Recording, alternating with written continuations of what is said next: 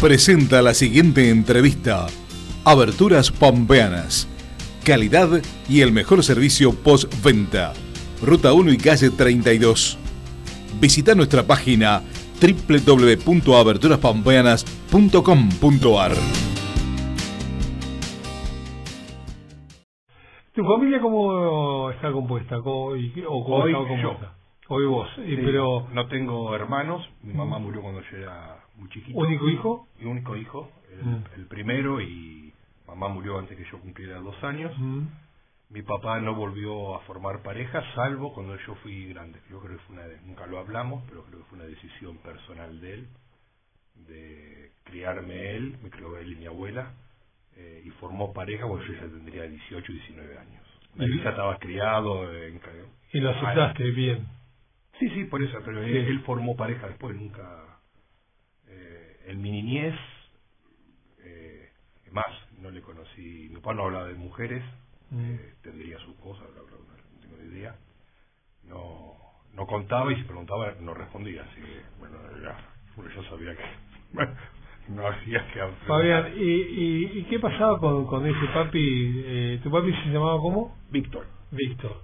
¿Y Víctor cómo era con los valores? Uy, Vamos a hablar de valores. Eh, Víctor era un hombre, eh, me enseñó dos, un montón de cosas, pero hay dos que, que yo siempre le, le rescaté. Una es el respeto a la mujer. Mm. Eh, el respeto a la mujer era como una cosa, nunca hablaba de las mujeres. Eh, y te decía, cuando era adolescente, nunca hables eh, de una novia. De la mujer no se habla. Así como, no andes contando... Sí, sí. Salí, no salí. Detestaba a todos esos que hacen alarde, ¿viste? Sí, Que sí. cuando escuchaba eso, en una mesa que estábamos ya grande, y yo lo miraba y me ponía acá diciendo, Acá se termina. es impresentable. Sí. ¿no?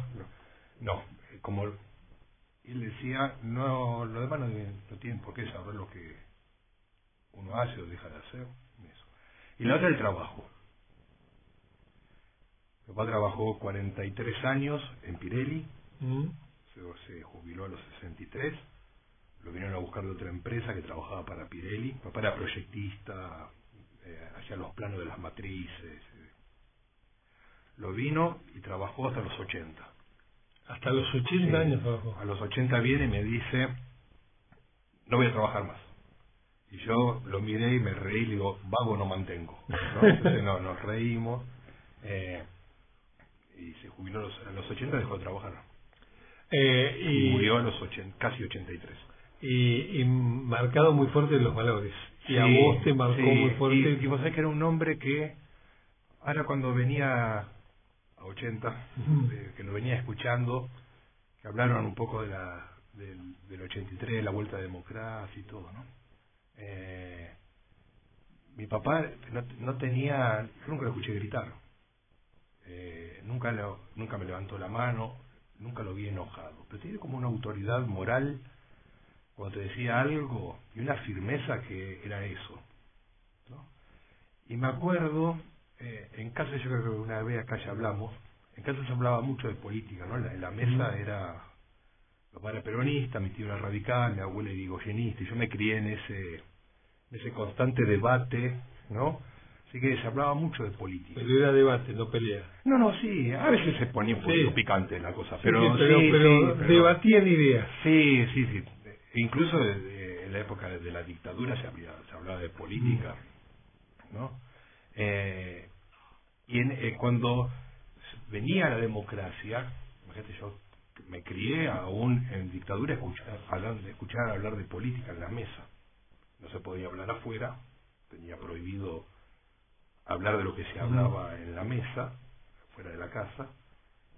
Entonces me crié eso. Venía la democracia, entonces uno viste, estaba como enfervorizado, ¿viste? el fervor, de casa se hablaba siempre, ahora se podía hablar, eh, salían los diarios, los candidatos. Entonces yo había tomado la decisión de, de ir a ver actos políticos. Tenía año 83, tenía 14. Sí, sí, escuchar a los candidatos. Entonces, Que 14 en años esa de época- aquella época donde todavía estaba la dictadura. Déjame hacer un paréntesis. De aquella época donde los candidatos iban pueblo por pueblo, haciendo actos políticos, Claro. dando el mensaje, y vos lo conocías, a quien era candidato a presidente, vos habías estado, y era lo mismo, podía ser un acto radical, un acto peronista, pero había un grupo de personas que iban a escuchar al. Bueno, A ver qué decía. y, la, y la idea mía era ir a Ferro, que iba Alfonsín, y a la semana siguiente, a los cinco o seis días, Luder iba a Vélez. ¿Mm? Entonces yo quería ir a los dos. Quería participar de... de, de- Sí, sí, a ver qué decía. Sí, qué sé yo. Y del folclore que era- 14 años. Sí. Quería ir a un acto, ver qué era estar en un acto político. Bueno, entonces, eh, a la mañana, el de Ferro era el primero, el de Alfonsín era primero, después fue, iba el de Lourdes. Y encima el de Ferro me quedaba a 10 cuadras del colegio. Sí, a un paso. Entonces, a la mañana le digo a mi papá, antes de que se vaya a trabajar y yo al colegio, eh, le pido el permiso formal, entre comillas, Sí. yo tenía decidido ir. Lo cual yo pensé que me iba a decir que sí, me dijo que no. Me dijo, a los actos políticos no. Ni a uno ni al otro. Te lo argumentó así de una. Claro, entendible, 14 años, estamos hablando año, año 83, Exacto. eh, ir solo, Sí. que iba con él o con mi... eh, eh, todavía estaba el, el régimen militar, aunque Claro. se ya... Estaba bueno, como presidente. había cosas. Entonces, bueno, la cosa que yo dije, bueno, sí, claro, y me fui al alto. ¿no? Salí del colegio, 14 años con el blazer, en época Sí, que en el colegio estatal se iba de uniforme. Fuimos al acto. Pantalón eh, gris y blazer. Así es, y corbata, camisa y corbata. y, y camisa celeste. Sí, o blanca. O blanca. Allá fuimos. Eh, No sé cuántos éramos, 10, 12.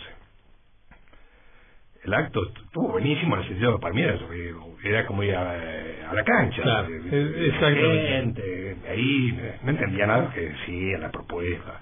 Me acuerdo, hablaba de, habló de la Rúa y habló Alfonsín. Llegaste ¿Qué, eufórico. ¿De qué hablaron? No tengo ni idea qué dijo. Bueno, después yo estaba contento de hacer un acto político, masivo. Entonces salgo, terminó tarde, no había colectivos, entonces tuve que volver caminando. Caminé como 50 cuadras hasta casa, 60, qué sé yo. Llegué una y media de la mañana, no sé, una cosa así. Sin permiso. Además, con, un pe- con una ne- negativa expresa, Víctor, no más. Víctor Calentón.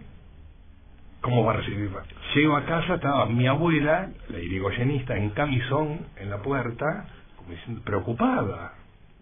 Cuando llegué, me dice, tu papá está este, Un poco nervioso. furibundo.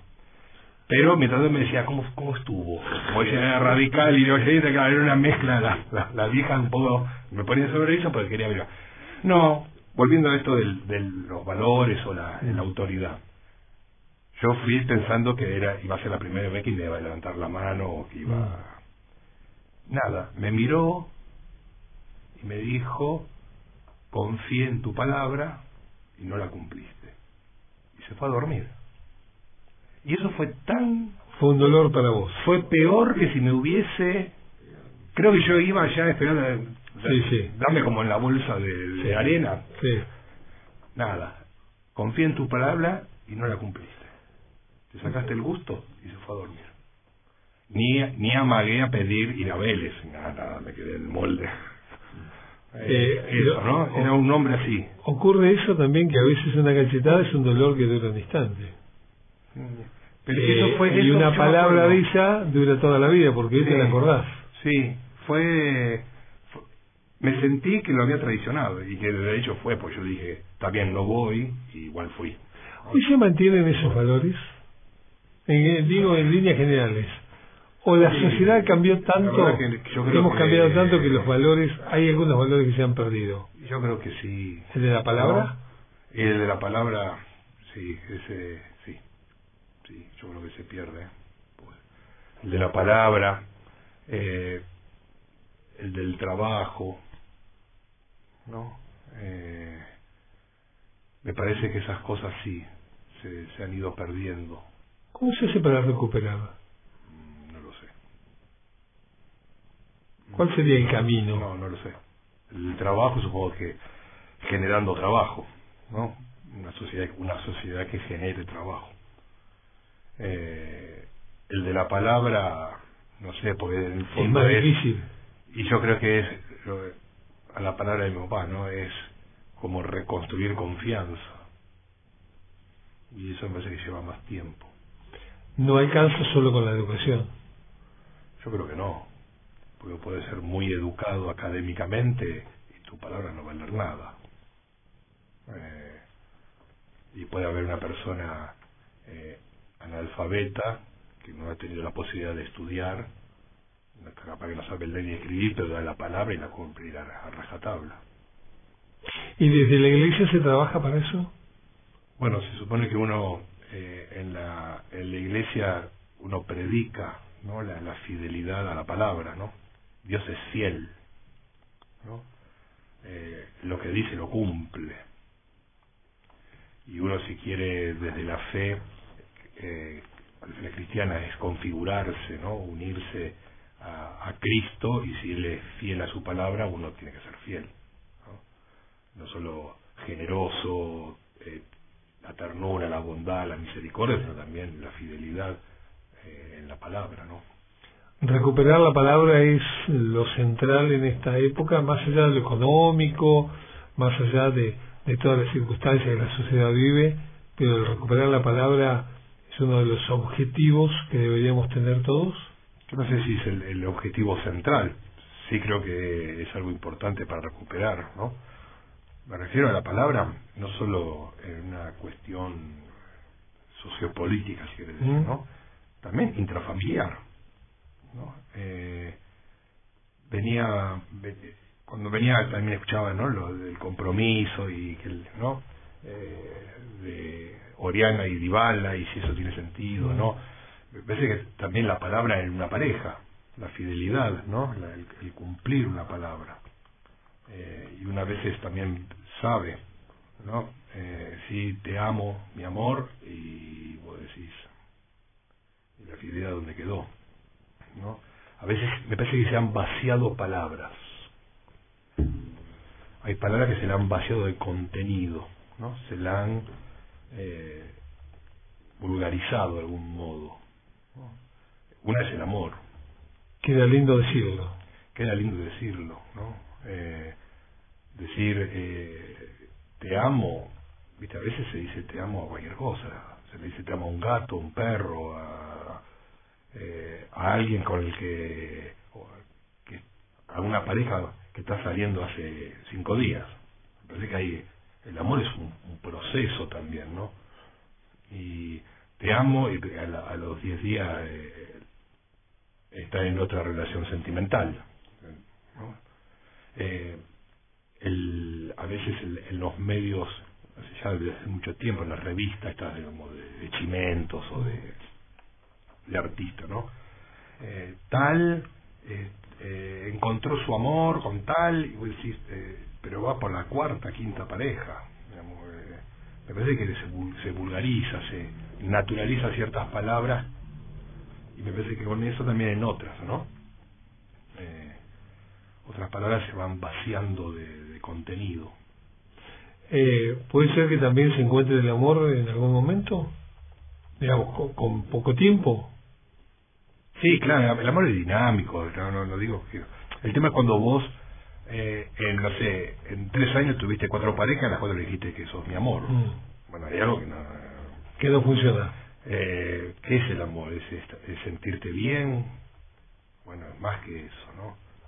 Eh, el amor te, te, te desprende de vos, no buscas eh, como la, la mera satisfacción personal, afectiva, de sentirme bien, sino que también es ponerse eh, al servicio, a la entrega del otro, para el otro, para que el otro esté bien. ¿No? Que la otra persona esté bien. Trabajar todos los días, te- digo. es que el, el- en realidad el, amor eh, te hace salir de vos.